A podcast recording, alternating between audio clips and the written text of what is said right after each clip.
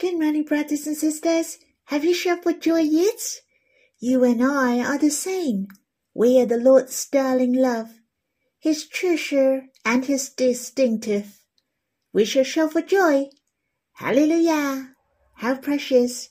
We are saved. We can understand this salvation. We can be a part in this movement. We can grow in the household of God. We can enjoy the love from many brothers and sisters. Let us shout for joy. Shall we sing a hymn in God's Family Hymnal, the first, Song 49? I give thanks to God that He has kept me, especially my heart, so that I love to draw near Him, lest I may drift away. There is nothing I can be boast of. If the Lord didn't attract me, if the Lord didn't keep me, Truly, I cannot follow him until now, and I cannot be the blessings of many. I'm very grateful for the Lord. Shall we sing this hymn in God's Family Hymnal, the first, Song 49, The Echoes of Thanksgiving?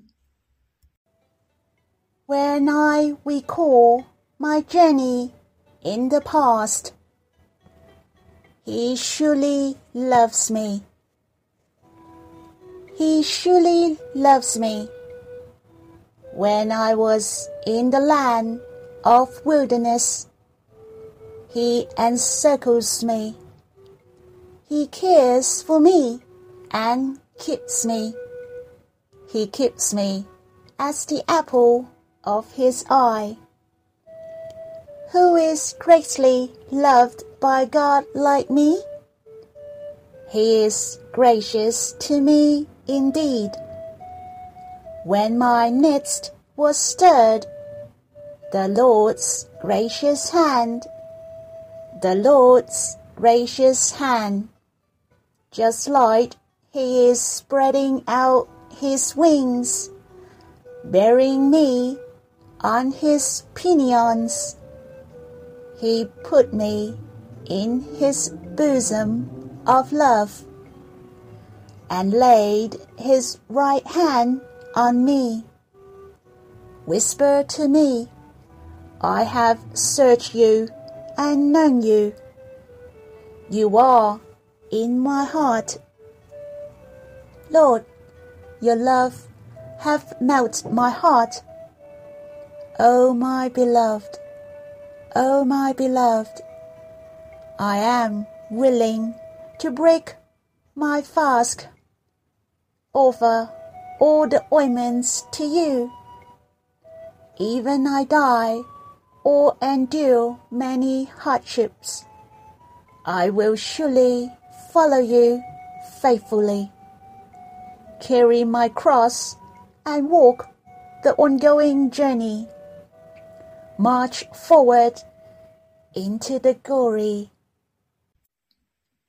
I was touched by the first stanza he surely loves me. He surely loves me. And he is gracious to me indeed. There are some experiences which I had forgotten, but I can really remember those feelings. But what is it? He is gracious to me indeed. Of course, I can still recall some experience. Whether I remember or I forgot, I know well that he loves me very much, and he gives me the best. For example, when I study in the university, all these experiences have brought me to him closely and brought me far. He really wants me to be associated with his will. On the other hand, in the third stanza, even I die or endure many hardships, I will surely follow you faithfully. I really want to repay his love to me all my life. Even I have to die or endure many hardships. I can really live for him like this because I find I have nothing to repay God in my life. No matter how much I serve or how I help brothers and sisters or helping others, I will not hesitate to sacrifice my life for he is worthy for me to love as such. In fact, he loved me first and gave his life for me. Even I die or endure many hardships, the Lord has determined and chosen to be a man for me forever, to experience as a man and the cross. It is his choice. I have to give thanks to the Lord that I have chance to repay his grace on me on earth. I don't want to make empty promises. I hope I have the chance to express my love to him. Shall we sing this hymn one more time? And we will worship together after singing. When I recall my journey in the past, He surely loves me. He surely loves me. When I was in the land of wilderness, he encircles me. He cares for me and keeps me. He keeps me as the apple of his eye. Who is greatly loved by God like me? He is gracious to me indeed.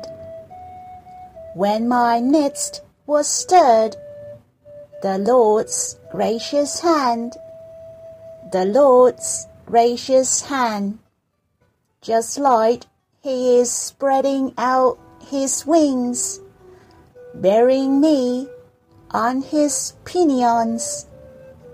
He put me in His bosom of love and laid His right hand on me. Whisper to me, I have searched you and known you. You are in my heart. Lord, your love hath melted my heart. O my beloved, O my beloved, I am willing to break my fast, offer all the ointments to you. Even I die or endure many hardships. I will surely follow you faithfully, carry my cross, and walk the ongoing journey. March forward into the glory. Lord, I give thanks you drew me from the peak of destruction, out of the miry block you have enhanced me so that I come to the depth of your heart. I can enjoy the highest love of my beloved in your bosom. I can become Abba's dear child and take up the task in this generation. It is my honor to have a part to accomplish your will through the ages, to build your glorious house. O Lord, help us to follow you faithfully and to the end. May the Lord bless you all. Now you can stop this recording. You can recall your memory of the grace of the Lord on you. Was your experience paved with His wonderful plan, His presence, and His love appearing to you? So let's quiet yourself and enjoy the Lord's presence Let's have the fellowship of love with the Lord. And then you can come back and hear what's the verses we're going to read today. May the Lord bless you. We will read in the book of Genesis, chapter 33. There are three parts, and they are verse 3 and 4, verse 9 to 11, and verse 18 to 20. I was impressed by these verses. Hence, I'd like to share with you. Let us read verse 3 to 4 first. He himself went on before them, bowing himself to the ground seven times, until he came near to his brother. But Esau ran to meet him and embraced him and fell on his neck and kissed him. and they wept. I felt the love among the brothers in these verses. They didn't get along well twenty years ago. Two of them had a chip on their shoulders, but they embraced each other and wept twenty years later. They have grown and experienced life after twenty years. The closer to the land of Canaan, the more worried was Jacob. He was afraid whether Esau has forgotten their personal grudges. But Jacob met God at night in Peniel. I believe Jacob saw God in person and he wrestled with God. God blessed him and renamed him. This incident enhanced the faith of Jacob. The Bible mentioned he himself went on before them, and it was different from the initial arrangement. He was so worried that he put himself to the last. But Jacob made a big progress in a short notice. He has a big improvement because he met God. I'm very sure that he met God, and only God could change the situation at short notice. The heart of man is the most difficult, and it is not easy at all to change the heart of man. As you can see, the heart of Jacob has turned at short notice. He was full of peace. Surely he believed firmly God appeared to him on that night and promised to give him the land of Canaan.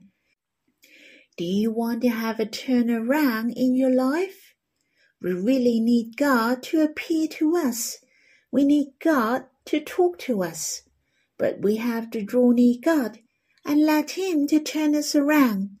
We shall be like Jacob, to grasp on God, to grasp on His promise, to believe that He will bless us we can experience His great work on us at short notice. This is the hope of our life. No matter which status our life are in, God can stretch out His hand at short notice. God can turn our hearts and even our situations around. When the two brothers embraced each other and cried, then you know Jacob was over worrying. It was a very touching moment. I was touched God didn't forget Jacob at all. He was molding Jacob during these twenty years. I was so grateful that God was helping Esau during all these years.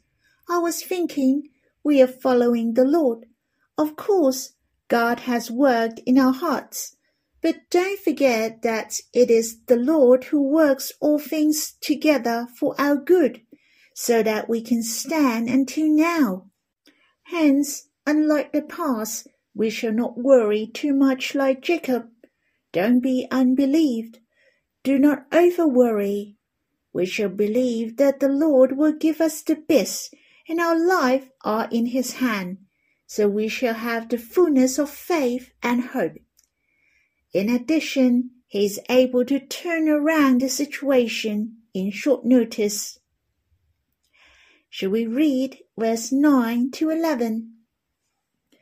But Esau said, I have enough, my brother. Keep what you have for yourself. Jacob said, No, please. If I have found favor in your sight, then accept my present from my hand. For I have seen your face, which is like seeing the face of God, and you have accepted me. Please accept my blessing that is brought to you, because God has dealt graciously with me, and because I have enough. Thus he urged him, and he took it. Here is talking about Jacob want to give the presents to Esau, but he refused, for he had a lot. That's remind me, God has blessed Esau during these twenty years. Jacob has especially mentioned he saw his brother's face was like seeing the face of God. I don't think his saying was a conventional greeting or was not sincere, for the night before he did see the face of God, and even face to face with God, for he grabs onto God in order to get the blessing of God. Jacob wrestled with God God promised him to give the land of Canaan. He saw his brother Esau. Out of his expectations, Esau welcomed him, embraced him, and kissed him. He even refused the gifts from Jacob. I believe Jacob had never thought of that. He has truly experienced that God has accepted him. Through the warm welcome and acceptance from Esau, his embrace and kisses, Jacob has experienced that God has promised him on that night has come true. What Jacob has gained not only the promise gave from God on that night, his love appearing, his word was proved to be true later on through the situation and the people. I really treasure that God is so compassionate I believe when he saw his brother Esau ran to him, embrace him and kiss him, his heart must fall of God who has favor on him. Hence I really like in verse 11, because God has dealt graciously with me, and because I have enough. Jacob's heart was not satisfied because of the situation. I believe he was so satisfied for God loved him. God appeared to him in person, and God would bless him later on and his offspring. His greatest satisfaction was to be so close with God. Let us read also in verse 18 to 20. And Jacob came safely to the city of Shechem, which is in the land of Canaan, on his way from Padan Aram, and he camped before the city and from the sons of Hamor, Shechem's father, he bought four hundred pieces of money, the piece of land on which he had pitched his camp. There he erected an altar and called it El Elohe Israel. After Esau welcomed Jacob, Jacob didn't follow his brother went back to Seir, for he has a destination where God asked him to go and he went back to the land of Canaan. I heard a different will from some commentators. I found Jacob really wanted to experience the promise of God. He obeyed God and went back to the land of Canaan, where God promised to give to him. He went from Succoth to Shechem, and Shechem was the first place where Jacob entered into the land of Canaan. That's also a remind he has make a wish to God. The first night when he departed suddenly in Bethel, he met God and saw the ladder of heaven.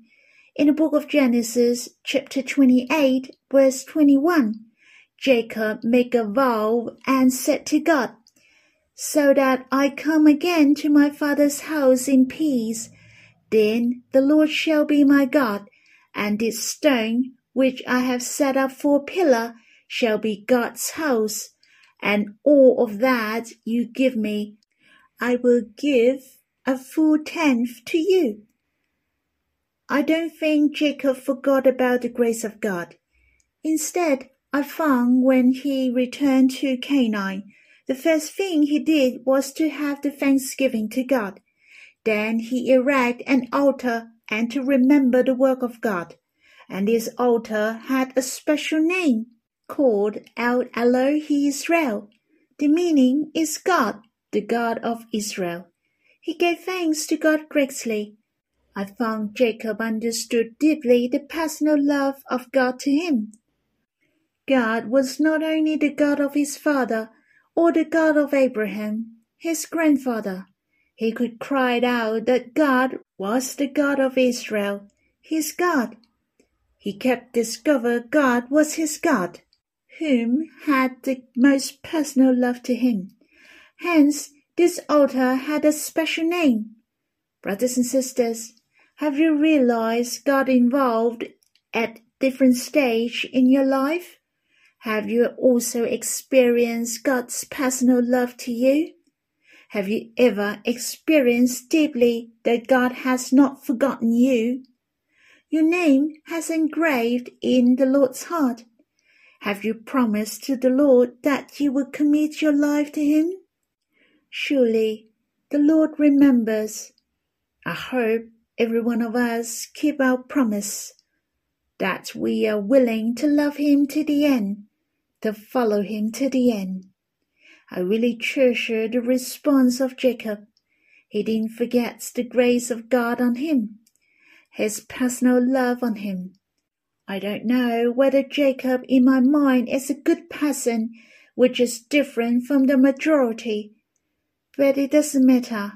At least Jacob has encouraged my heart.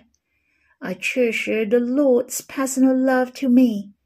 If I will see Jacob in heaven, I will ask him how he feel when he erect this altar.